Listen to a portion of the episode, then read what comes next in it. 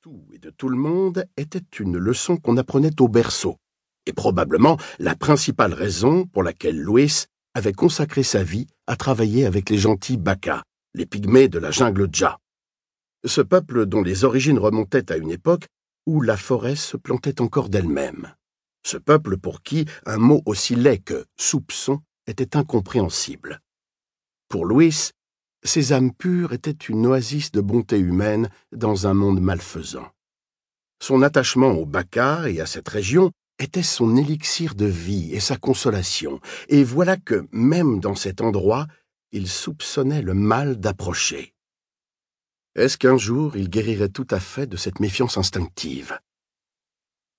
Il trouva le 4x4 de Mbomo garé derrière la troisième rangée de huttes, avec au volant un chauffeur vêtu d'un maillot de foot trempé de sueur et profondément endormi.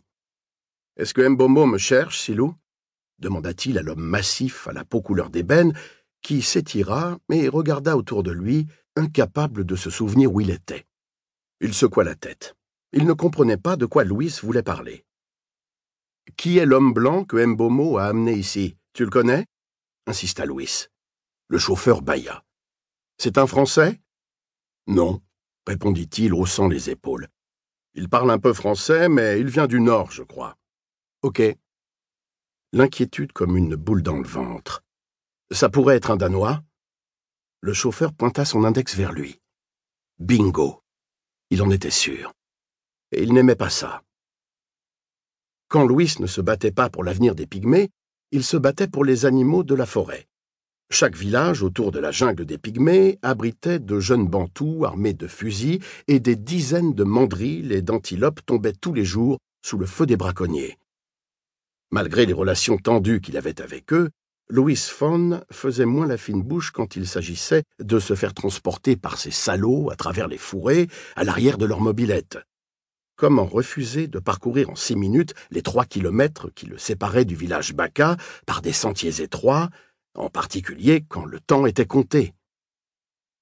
Avant même de voir apparaître les premières cabanes en torchis, Louis comprit ce qui s'était passé, car seuls quelques très jeunes enfants et deux ou trois chiens affamés, aboyant à tue-tête, vinrent à sa rencontre. Louis trouva le chef du village couché sur une natte de feuilles de palmier, une vapeur d'alcool flottant au-dessus de lui.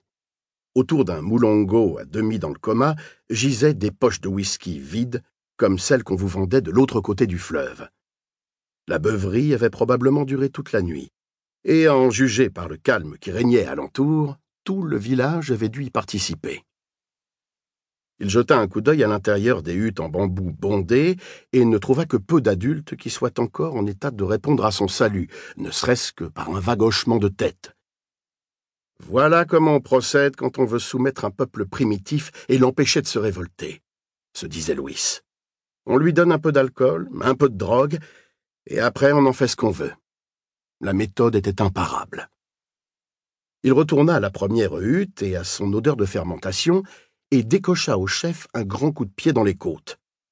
Le maigre corps de Moulongo sursauta, et deux rangées de dents pointues comme des surins apparurent en un sourire un peu honteux.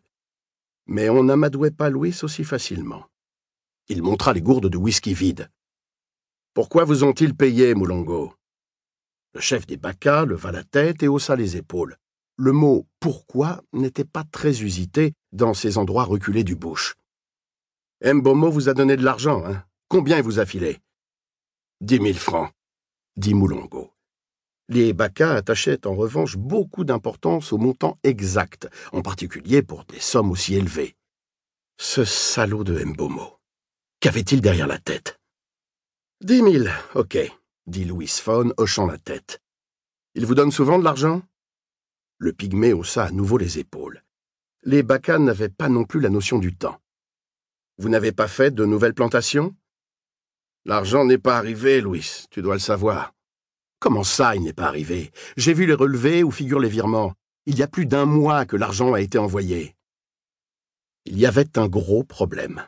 C'était la troisième fois que les comptes qui lui passaient entre les mains ne correspondaient pas à la réalité.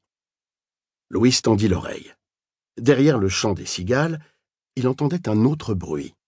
Il avait l'impression d'entendre le moteur d'une moto de petite cylindrée. Mbomo devait être en route vers le village.